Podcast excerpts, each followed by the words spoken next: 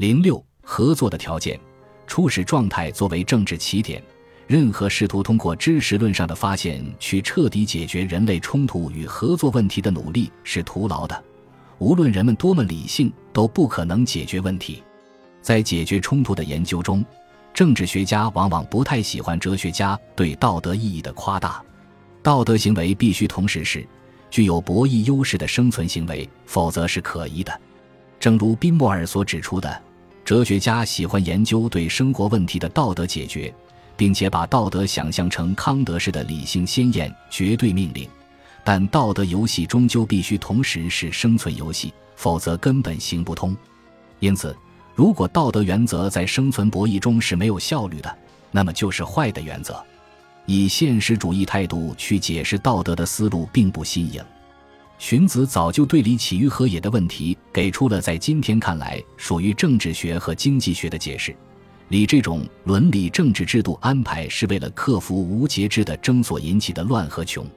这与后来以一切人对一切人的战争而闻名的霍布斯丛林思路在很大程度上异曲同工。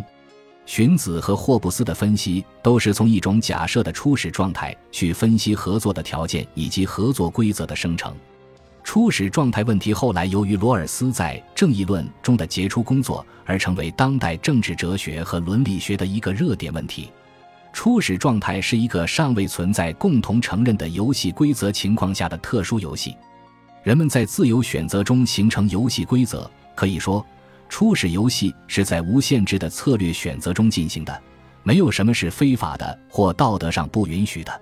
既然每个博弈方都享有最大化的自由选择。就必定暴露出前道德的真面目，在充分自由的条件下去做他最想做的事情，而任何一个人的唯一限制就是他人的选择，任何人的选择都不得不受到他人选择的制约，这是分析人与他人关系最彻底的理论环境，而所有规则和制度都将在人与他人的互相制约关系中产生。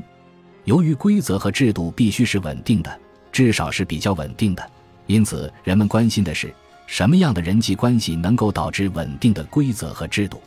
初始状态虽是理论虚构，但它对于说明真实生活仍然必须是有效的，不能是文学故事。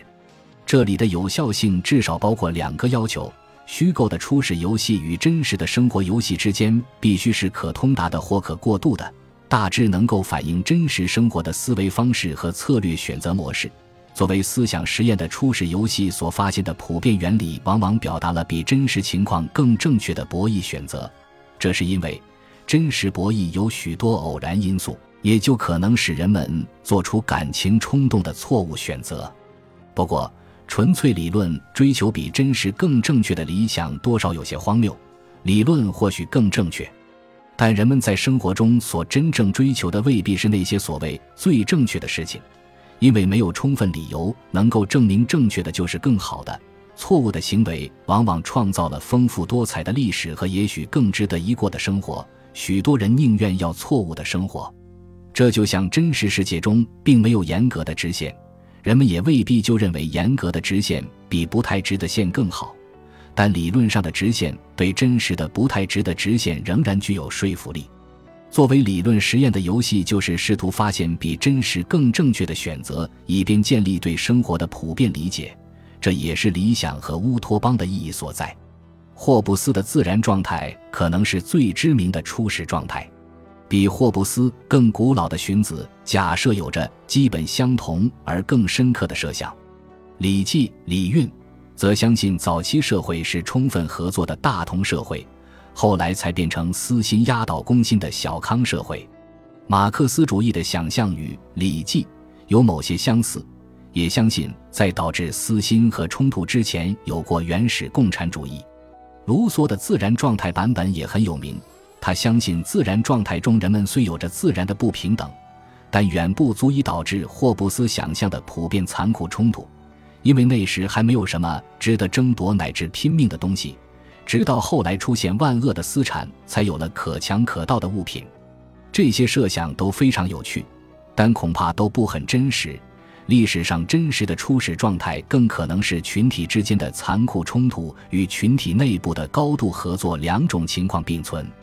可是，为什么不选择真实的初始状态作为理论分析对象？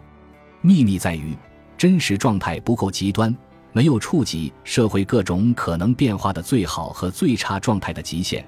因此反而没有充分普遍的说服力。可以发现，无论是设想一开始就是冲突，还是先有合作后来变成冲突，都同样把所要解决的问题落实在冲突上。因此，人们所关心的就是在冲突条件下如何能够产生合作，就是说，给定人人自私，合作是如何可能的，并且什么才是众望所归的合作原则。初始游戏并不需要真实的历史起点，但必须是有效的理论起点。这个有效的理论起点只能是人人都只为自己着想这一利益冲突状态。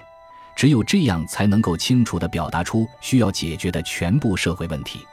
假如人人为别人着想，人们所烦恼的绝大多数问题就不复存在了。因此，任何一个实验性的初始状态所要分析的，都是在私心主导的环境中如何形成合作的问题。